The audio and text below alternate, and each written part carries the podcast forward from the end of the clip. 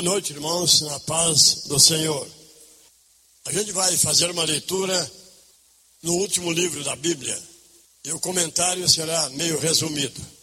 O capítulo 14, verso 6 diz assim: E vi o anjo voar pelo meio do céu, e tinha ele o evangelho eterno para proclamá-lo a todos que habitam sobre a terra e a toda a nação, tribos e línguas e povos, dizendo com grande voz: Temei a Deus e dai-lhe glória, porque vinda é a hora do seu juízo. Adorai aquele que fez o céu e a terra, e o mar, e as fontes das águas. E o segundo anjo saiu, dizendo: Caiu, caiu a grande Babilônia, aquela grande cidade que a todas as nações ela deu a beber do vinho da sua prostituição. Quer dizer, do vinho doutrinário de suas prostituições. E seguiu o, o terceiro anjo, dizendo com grande voz: Se alguém adora a besta e a sua imagem, e recebe o seu sinal na testa e na mão. Também o tal beberá do vinho da ira de Deus que ele deitou, não misturado na taça da sua ira, e será atormentado com fogo e enxofre para sempre. Amém. Podemos notar que o primeiro anjo que saiu voando sobre os céus ele não era realmente um anjo voando. Anjo não tem asas. Já começa por aí é, a contradição interpretações dos homens. Todos que receberam anjos em suas casas, estou falando de nossos ancestrais e também de pessoas de nosso tempo. Nenhum dos anjos tinham asas. O próprio Josué quando estava à beira do rio Jordão com o povo hebreu para invadir Canaã do outro lado do Jordão e tomar posse das terras prometidas a Abraão, veio chegando um anjo, um arcanjo com uma espada na mão, brilhando fora da bainha. Aí o soldado de Josué disse ao general: Eis aí um homem Eis aí um homem chegando com uma espada imensa na sua mão. Josué diz: cala, cala. E Josué caminhou em direção àquele homem. Na Bíblia diz que vinha chegando um homem, não fala nem um anjo. E Josué caminhou ao seu encontro e diz: Para, para, quem és tu? Tu és dos nossos inimigos? Cananeus que estão do outro lado do Jordão, outro é dos nossos hebreus. Ele confundiu aquele arcanjo com os hebreus e com os cananeus. E não tinha asas. Se tivesse asa, ele saberia muito bem que não seria nem dos meus, dizendo ele, e nem dos nossos inimigos, dizendo ele, que seriam os hebreus e os cananeus. E aquele arcanjo, exclamando, disse-lhe: Não, eu estou vindo como príncipe do exército celestial para te ajudar. Aí Josué já se achou colocado em uma dimensão diferente e se desmaiou de joelho diante daquele arcanjo general. E quando a Bíblia diz que assim diz o Senhor a Josué, Mande que os sacerdotes deem sete voltas ao redor de Jericó e muitas outras ordens que estão escritas assim. E disse o Senhor a Josué: não era Deus, era o general que de lá foi enviado. Aplausos para Jesus.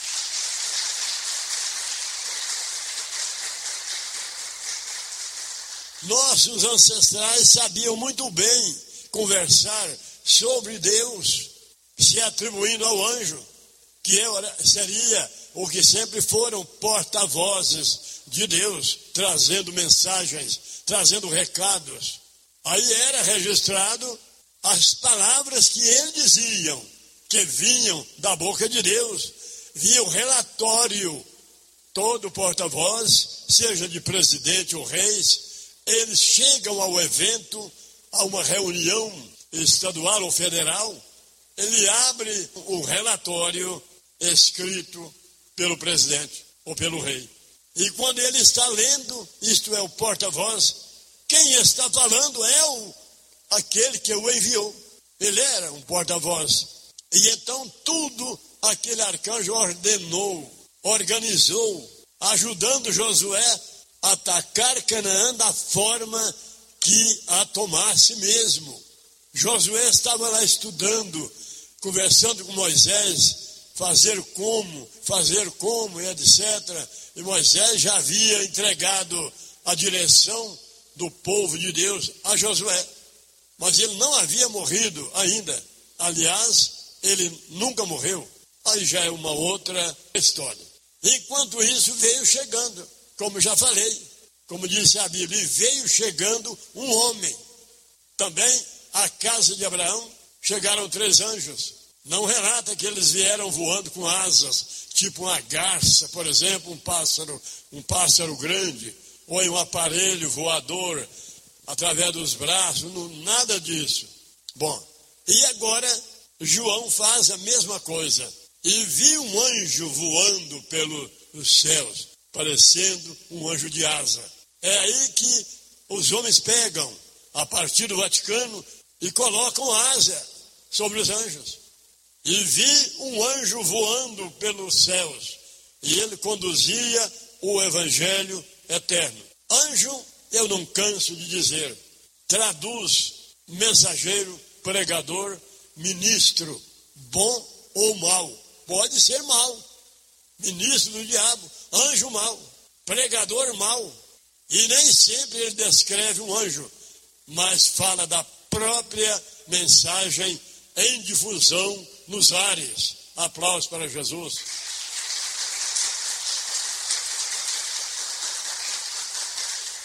Este anjo, ele começou a voar com o Evangelho Eterno nos anos 2012. Ele está voando, ele está já na, é, nos meios de comunicação, nas redes sociais, em toda a internet, por exemplo, ele já está passando por lá, esse anjo, a mensagem do Evangelho do Reino de Deus. Aí João disse a seguir: E vi o anjo voar pelo meio do céu, dizendo com grande voz: Temei a Deus e dai-lhe glória, porque chegada é a hora do seu juízo. A mensagem do Evangelho do Reino de Deus, ela está trazendo juízos juízos sobre a casa de Deus e sobre o mundo posteriormente. Aqui mesmo está revelando. Esse foi o primeiro anjo. Ele está voando, a mensagem sendo difundida, conduzindo misericórdia. Claro, também tem misericórdia para aqueles que abraçarem a mensagem. Mas não é uma mensagem redentora no sangue de Jesus. Não é uma mensagem restauradora, porque chegou o tempo da restauração. E essa mensagem conduz restauração do povo de Deus e juízos também sobre o povo de Deus, como disse Pedro, sobre a casa de Deus. Ela saiu com grande voz. E agora saiu o segundo anjo, e seguiu-se outro anjo dizendo: Não diz com grande voz, mas dizendo: Caiu, caiu a grande Babilônia, que a todas as nações deu a beber do vinho da sua prostituição. Só isso que a mensagem está falando. A segunda mensagem só vai anunciar: caiu, caiu a grande Babilônia, aquela que deu de beber às nações do vinho doutrinário de suas prostituições, com a idolatria, com tudo que é corrupção espiritual. E agora sai o terceiro anjo dizendo que o terceiro anúncio. São três anúncios difundidos no espaço. que João viu. E seguiu o, o terceiro anjo, dizendo com grande voz: Se alguém adora a besta e a sua imagem, e recebe o, o seu sinal na testa e na mão, também o tal beberá do vinho da ira do Deus Todo-Poderoso, que ele deitou no cálice da sua ira, não misturado com misericórdia. Aí já se revela que o terceiro anjo não conduz misericórdia. O evangelho eterno não conduziria misericórdia, mas ela havia de conduzir juízos sobre o povo de Deus e sobre as nações posteriormente. Aliás, logo de início, as nações estarão também, como diz o adágio, dançando nas cordas bambas. Aplausos para Jesus.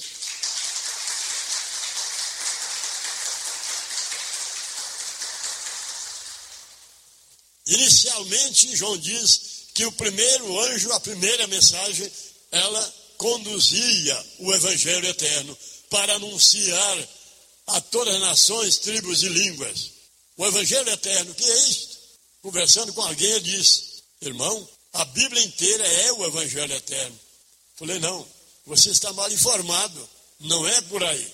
Paulo não cansou de dizer que embutido no Evangelho popular da redenção existe um Evangelho de mistérios que seriam revelados quando viesse o determinado tempo. Porquanto ele frequentemente dizia aos seus irmãos interrogadores que gostavam de interrogá-lo sobre as profundezas de Deus. E ele respondendo dizia: Irmãos, não ambicioneis as coisas altas, falando do conhecimento, fazendo perguntas, querendo informações sobre os planos de Deus, que eram as perguntas dos cristãos gregos de Corinto. Ele disse, irmãos, não ambicioneis as coisas altas de Deus. Certo dia, alguém me disse que Paulo recomendou para a gente não ambicionar as coisas altas. Se for comprar um carro, compra um Gol. Não compre um limousine se carregando de dívida ou um carro importado, um carro de 200 mil. Não ambicioneis uma fazenda cheia de gado uma indústria disso ou daquilo. Paulo dizia: cuidado, não ambicioneis as coisas altas. Olha que coisa. Paulo estava sendo interrogado sobre o andamento da obra de Deus até o fim, porque ele havia ido no paraíso, então eles queriam entender que Paulo veio de lá sabendo tudo, e não era verdade. Ele sabia sobre muitas coisas, mas segundo Deus ele não soube 40% do que ele está nos revelando. Paulo, porque não era tempo também nem de ele saber. Ele soube muitas coisas, mas as coisas que ele ouviu, ele não poderia também falar aos homens do seu tempo. Ele foi bem preciso nisso aí. E às vezes hoje as pessoas querem derramar tudo, tudo, tudo. Aí come tudo, pisa o resto, suja tudo e pronto, e amanhã? Quem nos falou isso foi Deus. Não sejais como o pastor que tritura todo o alimento para as ovelhas e jogam de uma vez, e elas comem até se saciarem, pisam no resto. E amanhã ele não tem o que jogar para as ovelhas. E elas vão cobrar dele, porque aquilo que ele jogou a mais está lá no lixo, todo sujo de poeira e lamaçal. Paulo também falou isto para os irmãos. Não é agora não, meus irmãos. Ih, está muito longe, meus irmãos. Acomodai-vos às coisas humildes, a redenção em Cristo, a cura divina. No caso, se for curado, claro, como o servo de Deus, recebe sempre. A graça de Deus, a certeza da salvação, que já está seguro da salvação. É isso que Paulo dizia. Acomodai-vos às coisas humildes, às coisas grandes, às coisas altas, elas, querendo ele dizer, elas estão reservadas para que por meio delas ou através delas o povo de Deus enfrente o, o mundo, um outro mundo, não este de nosso tempo, que seria agora. E com base sobre isto, nós ouvimos de Deus que a arca da aliança aquela que transmitia virtudes e causava estragos e desespero às nações? Porque Deus a chamava e chama de a arca do meu testemunho. Por que arca do testemunho de Deus? Porque ela era o único dispositivo instalado na terra que Deus mandou Moisés construir para ele instalar esse dispositivo sagrado e quase divino, mas não é divino. Para que por meio dele Deus transmitisse a sua glória sobre o povo de Israel, desbaratando nações e etc. E ela é a arca do testemunho de Deus. Não é bem assim, é Deus é que dizia, a arca do meu testemunho. Por quê? Somente ela que dava testemunho de Deus na terra, provocando os estragos.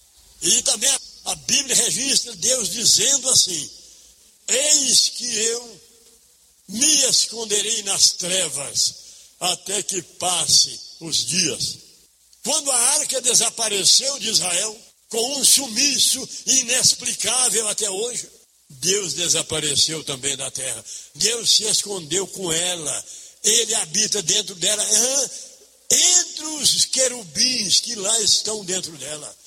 Está escrito: o Senhor Deus que habita na arca do, teu, do seu testemunho entre os querubins, mas no seu interior, no interior da arca. Está tudo isso escrito. E ele está nas trevas. Ele manda terremoto, ninguém vê ele porque está nas trevas. Ele manda desastres, não adianta. Manda 200 mil raios por ano sobre o Brasil, que é o campeão em raios no mundo. A ira de Deus derramada sobre as terras santas, onde os homens são os mais corruptos, os dirigentes da nação. Lugar nenhum no mundo cai raio como no Brasil. É a ira divina, querendo alertar que ele existe, mas não adianta, eles não veem ele ele precisa ser visto. Mas aí eles jogam a culpa sobre a natureza. Não é Deus, é a natureza que provoca os raios, encontro de nuvens e etc. Dão choques e inventam por lá suas explicações. Ele manda terremoto, também ninguém vê ele. É problema das placas tectônicas, que está nas profundidades da terra e etc. Não vê ele. Ele manda tsunamis, os homens não vê ele. Por quê? Ele está escondido nas trevas. Quem está presente é o seu filho, o substituindo durante o tempo da graça, no qual Jesus havia de preparar um povo para herdar com ele o reino de Deus eternamente. Aplausos para ele.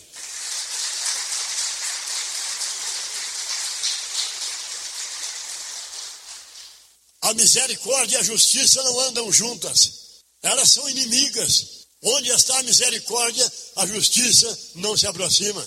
Onde está a justiça, a misericórdia passa de largo. Elas saem juntas do mesmo ponto de partidas, mas logo elas se dividem e tomando destinos diferentes, porque elas não falam a mesma língua. Durante dois mil anos não houve justiça de Deus declarada sobre a humanidade, porque ele entregou tudo nas mãos de Jesus com relação ao cuidar do ser humano. Todo o poder me foi dado nos céus e na terra, mas não é um poder superlativo, um dito não, superlativo não.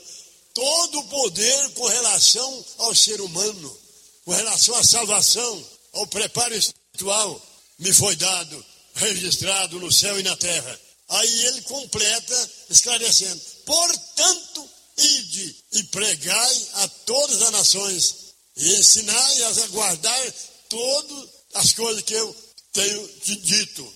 E eis que eu estarei convosco até a consumação dos séculos da graça. Todo o poder me foi dado nos céus e na terra. Que poder? Desencadear terremoto? Não, não é isso, não é nada disso. Portanto, ide anunciar, agora é eu, não é mais o meu pai.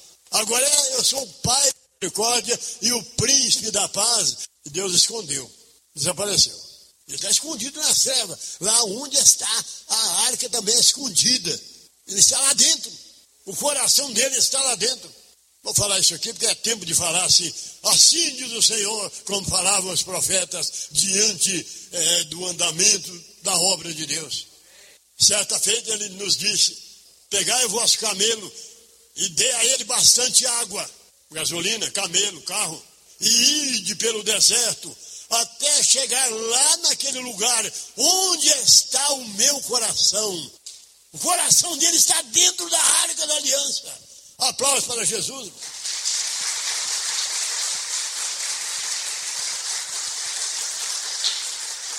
Por que, que ele é tão amigo da arca da aliança? E lá está o coração dele. Porque ela é uma verdadeira testemunha de Deus na terra, provocando os seus estragos aqui na terra, lá na época da lei.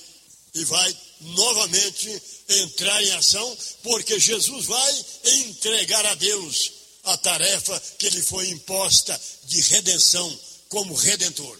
Paulo diz: convinha que assim ele reinasse espiritualmente até que cumprisse todas as coisas. E então ele entregará o reino espiritual a Deus, ao Pai, e virá o fim de todas as coisas. Paulo explicou isso. Ele já está entregando. É tempo da justiça divina. É fim da misericórdia de Jesus Cristo. Ele conseguiu angariar muito mais do que ele esperava, através do seu sangue, para herdar com ele o reino de Deus o que adiantava Deus programar um reino eterno e prometer enviar um filho nascido de mulher para ser o rei eterno ali, se não tivesse cidadãos para herdar com ele o reino de Deus? O que adiantaria?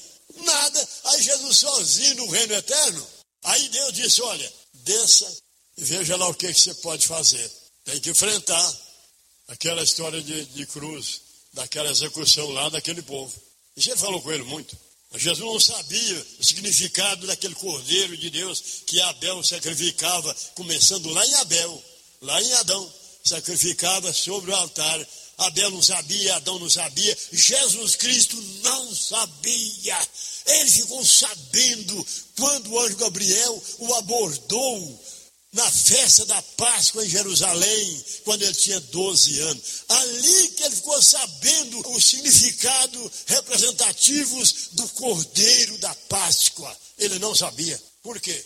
Está escrito em Isaías, Deus falando: Eis que uma virgem conceberás e darás à luz um filho, um varão, e manteiga e mel ele comerá, até que saiba como escolher o bem e rejeitar o mal. Jesus, ele sabia tudo. Sabia? Ele era uma criança comum, como quaisquer outras crianças. Manteiga e mel ele comerá, significando que ele ia comer como qualquer criança, é manteiga e mel, no alfabeto grego, soro e manteiga. É o nosso requeijão. Mas nem o alfabético grego e nem o hebraico existe a palavra requeijão. Soro é requeijão. Ou então manteiga. Agora, o mel é aquilo, mel silvestre, que João Batista também comia. E Jesus chegando na casa dele, aí eles comeram lá no almoço o mel silvestre, e João Batista comeu gafanhoto frito. Aí Jesus jogou o prato de João para lá, não, João, esse eu não como não. Os gafanhoto frito, não conta não. Mas não tem manteiga aí, o soro, não tem? Tem. Busca para mim. O mel, seu João, esse mel de abelha, esse pode mandar para cá que eu hei de comer manteiga, é requeijão, e mel. Mas gafanhoto, não, não conta não. Aí Gabriel falou com Jesus: Você é filho de quem? O povo indo embora de cavalo, aquele mundo de cavaleiro estava indo embora da festa da Páscoa. E ele abordou o menino lá pelas ruas e falou com ele, disse: Dribla seus pais, não vai embora não. Eu sou o Gabriel, que a sua mãe sempre te falou de mim. É, falou mesmo. 12 anos. Não vai embora, não. Depois você vai. Aí ele, ele disse: Olha, você sabe o sacrifício do cordeiro, o que significa? De animais é para o pecado, né? Pelo pecado, não falou, não. Os outros sacrifícios de animais, sim, mas o cordeiro da Páscoa, não. Significava você. Agora chegou um momento de você escolher o bem e rejeitar o mal, ou escolher o mal e rejeitar o bem. Vem para cá, vem para cá. E aí tudo escondido, o povo indo embora, todo mundo, eles lá no templo, lá, escondido por lá. Ele disse: Porque você é o Cordeiro de Deus que tirará o pecado do mundo. Ou você é facultativo. Você vai escolher. Facultativo. Você vai escolher o bem e rejeitar o mal. Aí você escolhe. Você não quer a missão de ser o rei mundial para sempre, como a sua mãe já te falou, já fala, mas não entendo. Ou então aceitar a missão agora aqui junto comigo. Fui eu que fui à casa de sua mãe quando ela estava avisada de sua gravidez. Fui eu. Pensa bem. Não vou contrariar minha mãe e meus pais, lá não podia naquele tempo. Mas de bom grado eu, eu quero a missão de ser um Messias. Ele explicou e parar na cruz, mas vou ressuscitar. Coisa ele explicou tudo. Então ele escolheu o bem para ele. Ele escolheu o bem. Dali que ele foi se enchendo de sabedoria. Gabriel orou por ele e Deus derramou sabedoria sobre, sobre ele. E logo ele desapareceu de lá também. Ninguém mais viu Jesus, viu o mancebo em Jerusalém, nem em Nazaré, em lugar nenhum. Ficou 19 anos, quase 20. Ele sumido de lá. Mas será que ele foi para o céu? Gabriel mandou ele falar para os pais. E também Gabriel foi à casa deles para falar uma coisa séria. Pois vai ser tomado para o reino de Deus para se experienciar, para fazer, é, para se formar, para saber o que é a missão dele. Ele vai ser levado para o reino de Deus, no tempo certo ele virá. virá. Aí foi divulgado que ele foi levado para o céu, mas não foi para lá. Ele foi levado para onde estava o reino de Deus, preparado, cujo rei eterno seria ele. É para aquele lugar que ele foi levado pelo anjo Gabriel e seus aparelhos. E lá ele ficou naquelas terras por 19 anos. Aí é que foi embora para Jerusalém, para Israel, chegando lá barbudo, e foi, o aparelho desceu no quintal de José e Maria. Aí a mãe não estranha o filho. José ficou em dúvida. Aí a mãe abraçou ele com 30 anos, 29 anos e 7 meses, e etc. Mas então, o evangelho eterno. O evangelho de Noé não foi eterno. O evangelho de justiça e de juízo não foi eterno. Abraão pregou lá também para a humanidade, que no registro da Bíblia, explicando que dali em diante Deus havia de escolher um povo e condenar o resto. Depois surgiu o evangelho de Moisés, que é chamado de, o evangelho da lei. Foi estabelecido o evangelho da lei de Deus. Também não seria eterno. O evangelho de Noé não foi eterno. O evangelho de justiça e condenação. O evangelho de Moisés também não seria eterno, ele sofreria emendas. E a emenda que ele sofreu, ela foi posta por Jesus Cristo, estabelecendo o evangelho da graça, esse que está atuando até hoje. E o evangelho da lei terminou, não seria eterno. Esse evangelho que redentor do mundo, que Jesus estabeleceu, também não seria eterno. Lugar nenhum na Bíblia ou nas cartas de Paulo diz que o evangelho da graça seria um evangelho eterno, em lugar nenhum. Mas ele também sofreria uma emenda, a última emenda. Ele deveria dar lugar ao evangelho eterno. Aí sim, aplausos para Jesus, irmão.